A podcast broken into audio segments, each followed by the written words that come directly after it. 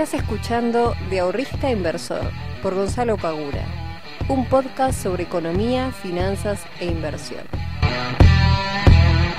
Muy buenas tardes, muy buenas noches, muy buenos días, bienvenidos mis queridos amigos y amigas de Invertir en Conocimiento. Este es el capítulo número 80. Ya llegamos a los 80 podcasts, es un montón, realmente es un montón, un montón de información eh, que obviamente vamos a seguir haciéndolo todos los miércoles como de costumbre hasta que me quede sin ideas, que espero que no pase nunca. Igualmente estamos en un país que constantemente salen cosas nuevas en la economía, así que dudo bastante que en algún momento me pueda quedar eh, sin información para compartir con ustedes. Para los que no me conocen y es la primera vez que escuchan este podcast, mi nombre es Gonzalo, soy el fundador de Invertir en Conocimiento, una academia digital en donde nos dedicamos a la enseñanza financiera y que para aquellos que, bueno, los, los, miembros ya lo saben, pero los que no son, los que no son miembros, pero están interesados en serlo o estuvieron viendo nuestra página o lo que fuere, les comento que estamos actualizando todo el campus, eh, todo el campus vi virtual, estamos mejorándolo, estamos agregando algunas cosas nuevas que todavía no voy a comentar qué son, porque primero lo quiero lanzar. Eh, pero estamos mejorando mucho. Realmente habíamos mejorado ya la parte de la, de la web externa y ahora tocaba mejorar la parte interna que realmente está quedando muy pero muy muy linda, mucho más funcional, mucho más eh, sencilla y práctica y con estas nuevas cositas que vamos a estar agregando va a tener un plus más de los que ya tiene. La semana que viene vamos a estar haciendo un workshop en vivo, si no me si mal no recuerdo, creo que es el sexto workshop, en donde vamos a estar hablando sobre el armado de carteras de inversión, qué cosas hay que tener en cuenta al momento de armar una cartera. Eh, va a estar muy, pero muy, muy bueno. Es un workshop que eligieron los chicos de la, de la comunidad que querían hacer, así que nos pusimos manos a la obra y la semana que viene lo vamos a estar dictando. Eh, es solamente para los miembros, obviamente, así que si tenés ganas de participar y de aprovechar también todos los los contenidos que ya tenemos disponibles hoy por hoy en la academia. Puedes hacerte miembro, estás a tiempo, te quedan algunos días para poder aprovecharlo y participar de este nuevo workshop en vivo. Dicho todo esto, vamos a hablar un poquito como siempre de, de, economía. Hoy no voy a hablar tanto de economía en general, sino sobre todo el tema dólar, porque en estos últimos días estuvimos teniendo varias novedades con respecto a esto. La última que acabo de leer hace un ratito fue de que el Banco Central está sacando un comunicado que aquellas personas que recibieron el, el bono de los 10 mil pesos por parte del IFE y aquellas empresas que han recibido los subsidios de, del Estado para poder pagar sueldos no van a poder comprar dólares. Eh, aparte de esto, yo la semana pasada, o la anterior, si no me equivoco, creo, una semana o dos semanas atrás había este, publicado un video en el cual enseñaba cómo comprar dólares mediante la plataforma de Buenbit. Eh, y me llegó un mail, no sé si fue ayer o antes de ayer, de que la plataforma misma eh, como detectó que había personas que estaban comprando dólar a precio oficial y después entraron a la plataforma de ellos para venderlo más caro en pesos, bueno, suspendieron la operatoria de lo que era la compra de criptomonedas en dólares. Así que ese video que yo subí ya no corre más. Así que si lo estás viendo recién ahora y decís, ah, mira qué bueno, no, bueno, ya no lo vas a poder hacer. No lo vas a poder hacer por la plataforma de Buen Bit, ¿ok?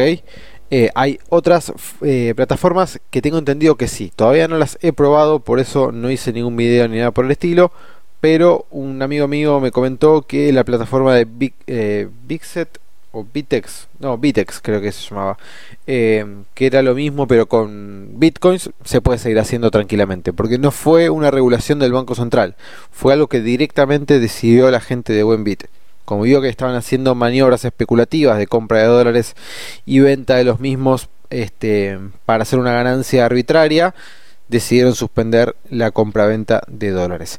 A lo cual yo después propuse que para aquellos que no puedan comprar dólares y que igualmente quieran tener sus pesos en un activo que no pierda frente a una posible depreciación del tipo de cambio, les había comentado, bueno, la posibilidad de igualmente usar las criptomonedas DAI como una reserva de valor, porque esa criptomoneda lo que tiene que se llama Stablecoins, Coins, si no me equivoco, monedas estables, no sé por qué lo quiero decir en inglés si no me sale bien, pero bueno, eh, que justamente valen siempre un dólar, o sea, una moneda DAI vale el equivalente a un dólar, entonces si hay una depreciación del tipo de cambio de los pesos contra el dólar, si vos tenés tus ahorros en estas criptomonedas DAI, no perderías, porque igualmente estarías cubierto. No las vas a poder vender contra dólares, pero si llega a haber una depreciación y querés volver a tener los pesos, vendés las monedas en pesos y recuperás nuevamente lo que vos habías puesto eh, al inicio, más obviamente el diferencial por depreciación. Es una opción que Obviamente que a muchos no les va a agradar porque quieren el dólar en la mano, quiere el billete verde y no quiere otra cosa. Bueno, yo lo tiro como una opción más para tener el dinero resguardado, em, ya que no se puede comprar dólares por ningún lado, básicamente, a menos que vayas a una cueva. Eh, bueno, es una opción más. Al que le gusta bien y al que no, seguiremos buscando otras alternativas.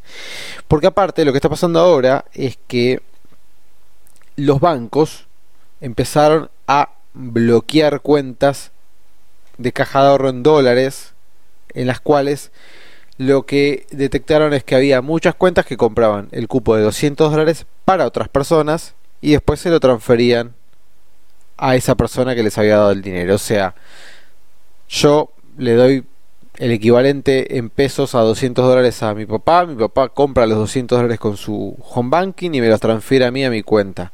Y así con 2, 3, 4, 5 amigos. Bueno, se dieron cuenta de que estaban haciendo estos movimientos, lo cual me parece increíble que lo estén haciendo, pero bueno. Eh, se dieron cuenta que lo hacían y empezaron a bloquear cuentas. Lo cual es algo bastante grave, no es algo menor que los bancos empiecen a bloquear cuentas por este tipo de cosas. Eh, y estaban viendo de que sacar una no sé si una ley o algo por el estilo de que aquellos que hicieran este tipo de movimientos podían llegar a tener hasta 8 años de cárcel. Bueno, no lo leí demasiado, leí eh, el título y un poquito más. Pero eh, de vuelta, a ver, si pasa que me parece que es tener un poco de, sentido común. Eh, en un país en el cual te están diciendo, no queremos que compres dólares, te están poniendo trabas por todos lados para que no compres dólares. Te ponen los 90 días del dólar MEP. Te ponen eh, los 5 días de parking para el MEP. O sea, te ponen trabas por donde no pueden ponértelas, bueno, te las ponen igual. Eh, y vos vas, compras los dólares con la cuenta de otro y te los transferís a tu cuenta.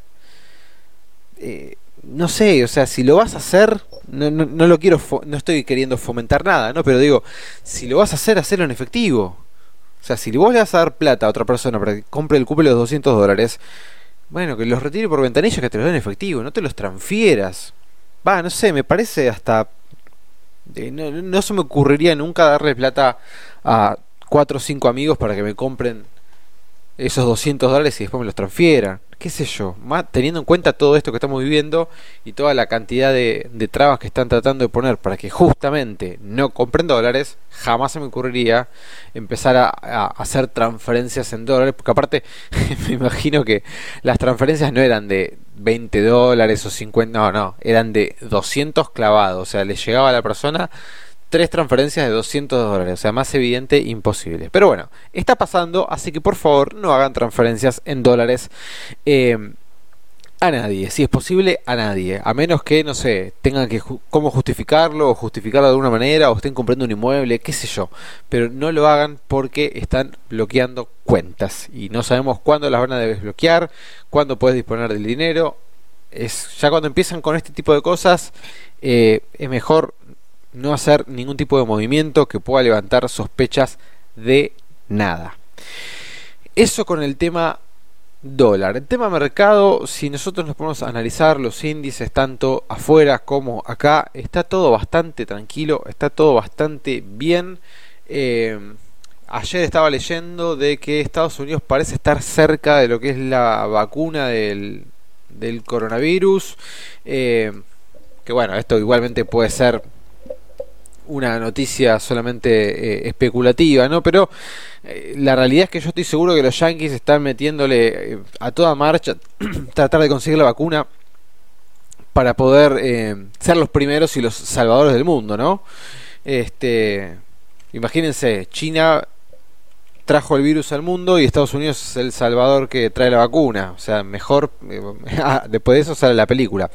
Pero Hoy el mercado estuvo bastante bien, eh, las acciones subieron prácticamente todas, salvo Transener y, y TGN, las demás todas verdes, sobre todo el sector bancario que subió bastante, así que estamos bastante bien en la bolsa. Yo ya igual, igualmente venía diciendo de que eh, no me preocupaban demasiado los índices porque no, no había movimientos de reversión, sino un leve recorte que hasta que no llegara a los puntos que había establecido no teníamos que, alertarnos demasiado. Así que el mercado está sano. Yo la verdad que no estoy haciendo muchos movimientos porque tengo una estrategia armada eh, en la cual lo único que necesito es que Banco Galicia quede por encima de los 111 pesos y está a 132. Así que la verdad que no estoy tocando absolutamente nada. El mercado goza de buena salud. esperemos que siga así.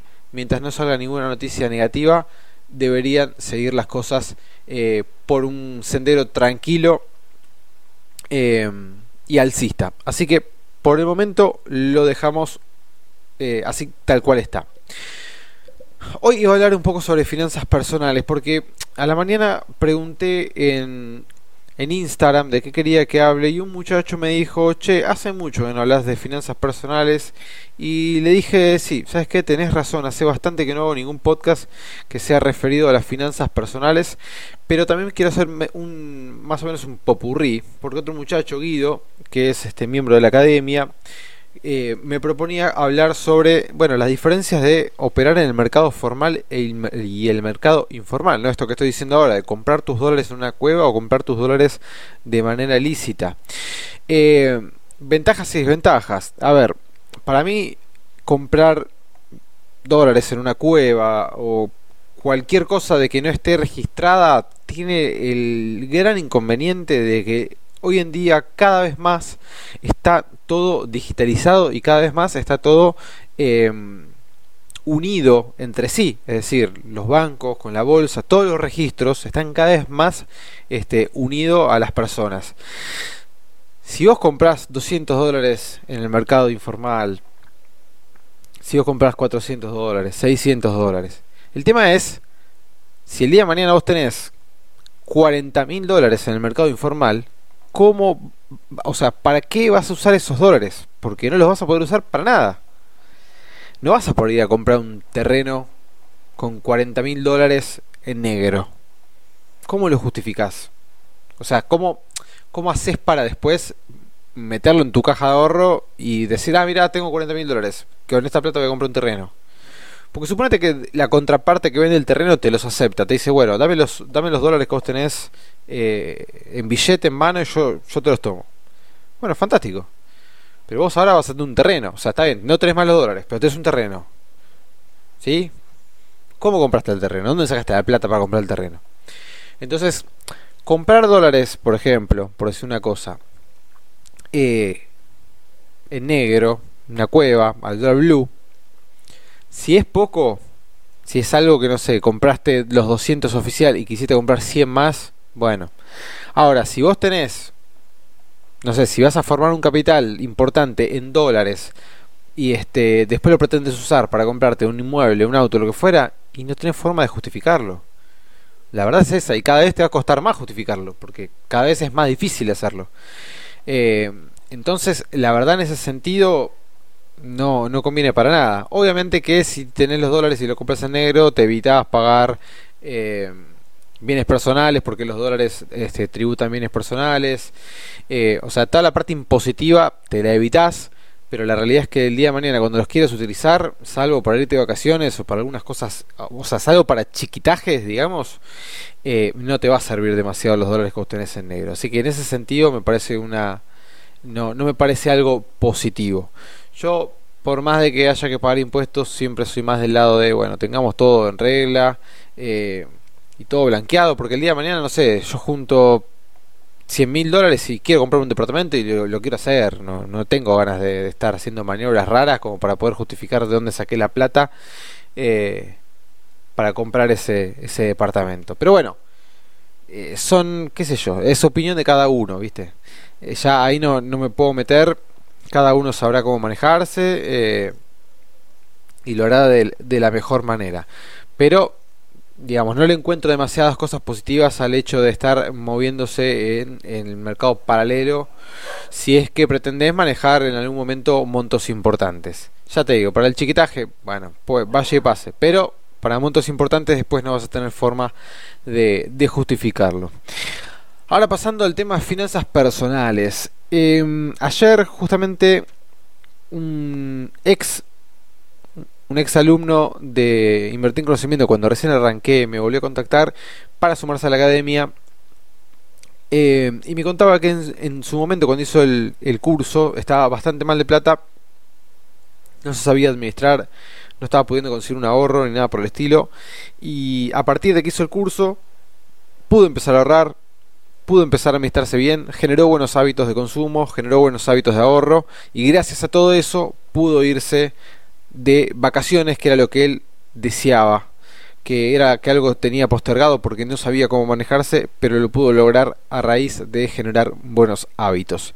Y eso es de lo que quiero hablar en el día de hoy, de poder generar buenos hábitos tanto de consumo como de ahorro, porque la administración del dinero, el management del dinero, es algo que es importantísimo si nosotros queremos ser personas financieramente libres. Y cuando hablo de financieramente libres, no estoy hablando solamente de generar los famosos ingresos pasivos que nos den rédito todos los meses, mes a mes, constantemente, sino de poder generar hábitos que nos permita consumir de manera responsable y que nos permitan tener un ahorro constante todos los meses, que después con las capacitaciones y con la experiencia poder invertirlo y que con esa inversión poder poner a trabajar ese dinero que yo logré ahorrar con tanto esfuerzo este, y dedicación.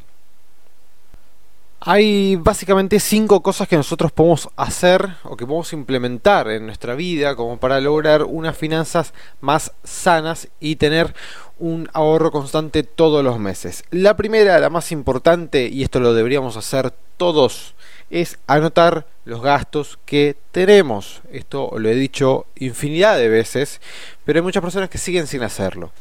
Si nosotros no anotamos los gastos, no sabemos bien en dónde estamos gastando más, en dónde estamos gastando menos, en dónde deberíamos gastar más, en dónde deberíamos gastar menos. Entonces, punto número uno y principal, anoten lo que gastan.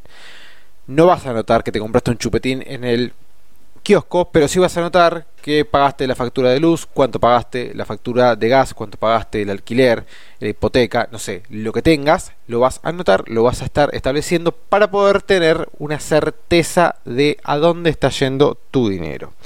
Como punto número 2, eliminar los gastos hormiga. Los gastos hormigas ahora en cuarentena son un poco más complicados porque generalmente se dan camino al trabajo, eh, ese almuerzo constante que haces todos los días cuando ibas a trabajar, eh, cuando pasas por un kiosco te comprabas una coca, un paquete de papas fritas, un paquete de galletitas, no sé, todo ese chiquitaje que ibas consumiendo diariamente en el cuando estabas fuera de tu casa, ahora en cuarentena un poco que queda eh, eliminado automáticamente pero es importante tenerlo presente que existe y que debemos controlarlo. No eliminarlo del todo, porque si no, no iríamos nunca más a un kiosco a comprarnos una bebida o una golosina o lo que fuere, tampoco esa es la idea, pero sí tener en cuenta de que si eso se hace una costumbre de todos los días comprar algo, no sé, de 100, 200 pesos, al final de mes tenés una cantidad importante de dinero que se te fue en un montón de cosas innecesarias. Punto número 3. Pagate a vos mismo. De la misma manera que cuando vos cobras el sueldo, pagás la luz, el gas, el alquiler, eh, esto, el otro, pagás un montón de cosas, retribuite algo para vos y pagate a vos mismo. Porque en definitiva, todo el tiempo y esfuerzo que vos estás dejando para poder conseguir ese sueldo es justamente para vos. Entonces, atribuite gran parte de todo lo que hiciste a vos. Págate también como si vos te estuvieses autopagando con tu sueldo. Pero realmente esto es muy importante que lo tengamos presente. Dentro de todos los gastos deberíamos tener un ítem que se llame, no sé, en mi caso, Gonzalo. Y a Gonzalo, listo, le pago tanta cantidad de dinero todos los meses. Punto número 4. Este sueldo que nos vamos a autopagar, establezcanlo en términos porcentuales así no se va modificando, perdón, así se va modificando a medida que tu sueldo se va incrementando. Es decir, si no sé, es un 10%, vos cobrás 10 mil pesos, bueno, mil pesos los ahorrás. Si cobras 20 mil, 2 mil. Si cobras 30 mil, 3 mil. Y así sucesivamente. Para que no se vaya quedando cada vez más chico ese, esa cantidad de dinero que vos vas ahorrando todos los meses. Así que si lo puedes establecer en términos porcentuales, fantástico.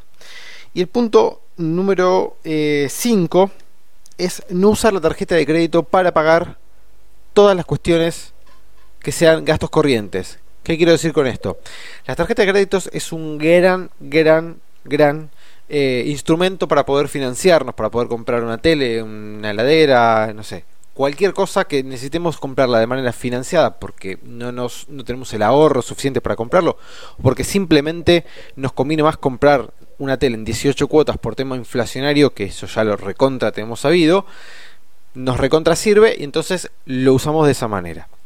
Ahora, si vos vas a utilizar la tarjeta de crédito para pagar el televisor en 18 cuotas, la heladera en 12 cuotas, las compras del supermercado, la factura de gas, la factura de luz, eh, no sé, el pedido de Rappi, el pedido de pedido ya, el globo, vas a pagar todo con una tarjeta de crédito. Cuando te llegue el resumen, vas a tener que terminar cayendo en pagar el mínimo o pagar menos del total de la tarjeta.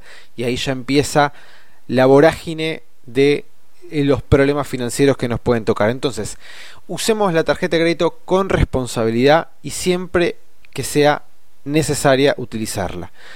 Ustedes me podrán decir, pero si yo uso el medio de pago de tarjeta de crédito por débito automático en la factura de gas, me ahorro un 20%. Fantástico. Eso es un buen uso. Eso es un gran uso de la tarjeta de crédito. Aprovechar descuentos que te ofrezcan. Eso sí vale y sí es un gasto corriente que podemos aplicar dentro de la tarjeta. ¿Pero por qué? Porque tiene un descuento que lo justifica. Si no lo tiene, no lo justifica. Entonces, yo les pido encarecidamente, por favor, usen las tarjetas de crédito con responsabilidad. Como siempre, es un placer estar con ustedes y hacer un podcast más para poder ayudar a toda la comunidad que nos sigue. Que tengan una linda semana. Nos vemos el próximo miércoles. Les mando un fuerte abrazo. Chao.